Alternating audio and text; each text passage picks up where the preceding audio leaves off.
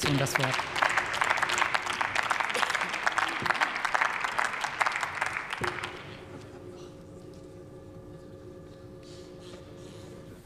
Frau Präsidentin, liebe Kolleginnen und Kollegen, meine Damen und Herren! Es geht heute um den Inflation Reduction Act und es geht darum, welche Antwort wir darauf finden. Aber vielleicht ein paar Vorbemerkungen. Die USA schwenken endlich auf einen internationalen Weg zum Klimaschutz ein. Das ist richtig. Das können wir erst mal begrüßen. Das ist ein großer Erfolg, auch für den amerikanischen Präsidenten Joe Biden. Er muss hierbei die verfehlte Politik seines Vorgängers revidieren. So weit, so gut. Aber was bedeutet es denn? Inhaltlich ist es die richtige Politik. CO2-arme Technologien sind auf dem Weg, Subventionen für Verbraucher. Klar ist aber auch, die US-Industrie muss sich erst einmal auch darauf einstellen. Sie muss auch Industrie entwickeln. Und sie stellt sie deshalb unter einen besonderen Schutz. Und das müssen wir uns genau angucken. Inwieweit können wir auch in Zusammenarbeit mit unseren Partnern in den USA davon profitieren, und zwar als Europäer? Die USA sind offen für Gespräche, die Kommission führt diese, und das ist an dieser Stelle auch richtig. Es gab erste Erfolge bei den europäischen Elektroautos, können auch von dem Bonusprogramm in den USA profitieren. Das ist ein richtiger Schritt in die richtige Richtung.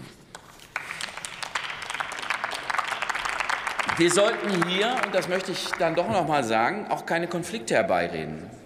Es geht hier zunächst um politische Abstimmungsprozesse in diesem Zusammenhang. Und was mich immer so ein bisschen äh, verwundert, ist diese in Deutschland gerne verbreitete Panik, wenn irgendwas international in Handels- oder Wirtschaftsfragen passiert, dann denken wir immer sofort, wir werden abgehängt, unser Wohlstand in, gerät in Gefahr. Ich sage mal ganz offen, etwas mehr Gelassenheit, etwas mehr Ruhe und dann auch mit den richtigen Antworten darauf zugehen. Deutschland ist innerhalb dieses, dieser Europäischen Union natürlich eine große wirtschaftlich, die größte Wirtschaftsmacht in dieser Europäischen Union, aber die Europäische Union ist für uns der wichtige Standpunkt für alles. Daran arbeiten wir.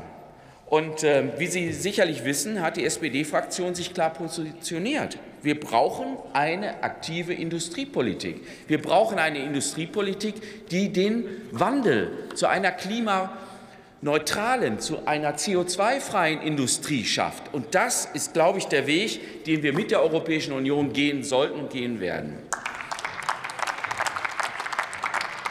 Deshalb braucht es auch europäische Investitionen. Nicht unbedingt zwingend, aber wir müssen gucken, wo wir sie brauchen. Und da müssen wir genau hingehen. Und es, gibt äh, mehrere Ideen dazu. Charles Michel hat vorgeschlagen, äh, dass wir frisches Geld brauchen. Man muss mal schauen, was, wie wir das machen und ob wir das machen. Aber ich will an der Stelle nur eines bemerken. Wir müssen irgendwann uns auch mal darauf verständigen, auch hier, inwieweit denn die Eigenmittel der Europäischen Union gestärkt werden oder nicht, also wie wir sie finanzieren. Das ist eine zentrale Frage. Und ähm, ob es über Kredite oder über andere Eigenmittel geht, darüber wird man reden müssen. Oder um Restmittel, die beispielsweise auch noch zu verausgaben sind. Aber jetzt komme ich mal zum Antrag der CDU. Liebe Kolleginnen und Kollegen der CDU, Sie identifizieren ja die richtigen Probleme. Aber wer diese lösen will, darf sich frischem Geld und neuer EU-Finanzinstrumente auf EU-Ebene eben nicht verwehren. Das haben Sie vorhin nämlich gemacht. Das ist dasselbe, was Sie hier seit einem Jahr machen. Sie fordern, fordern, fordern, aber eine Finanzierung legen Sie nicht auf den Tisch. Nichts ist davon wirklich hier sichtbar. Jetzt ist der Zeitpunkt, übrigens, das ist meine Überzeugung, die EU zu stärken. Wir brauchen sie krisensicher und deshalb müssen wir uns auf diesem Weg in dieser Zusammenhang machen.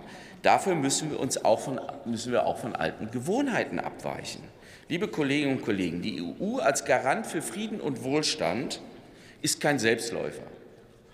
Und deshalb nicht nur den Binnenmarkt schützen, die Industrie umbauen, und zwar klimaneutral, CO2-frei, und das übrigens auch in Zusammenarbeit mit unseren Partnern in der Welt. Deshalb ist es gut möglich, dass wir mit unseren amerikanischen Freunden darüber auch reden und auch Lösungen finden. Und wir können das sehr selbstbewusst machen als äh, Deutschland innerhalb der Europäischen Union, weil wir nämlich einen großen und wirklich starken Binnenmarkt haben. Wir sollten da nicht nervös werden und keine Angst zeigen, sondern konstruktiv nach vorne denken und arbeiten. Vielen Dank. Glück auf. Vielen Dank, Herr Kollege Töns. Ganz langer Moment, Herr Kollege Nächster Redner ist der Kollege Dr. Malte Kaufmann,